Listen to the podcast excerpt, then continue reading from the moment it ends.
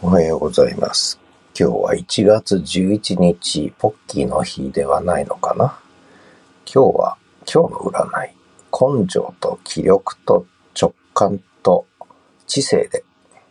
人と違う仕事をする日ということなので、根性と気力はあんまりないですけれども、まあ直感に従って、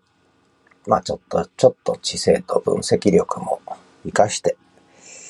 えーちょっと人とし違う仕事をね、えーやろうかなと。やっぱこの人と違う仕事って大事だよね。まあ、これが個性なんで無理に作る必要はないんですけれども、やっぱり自分しかできない、こう自分だからできる、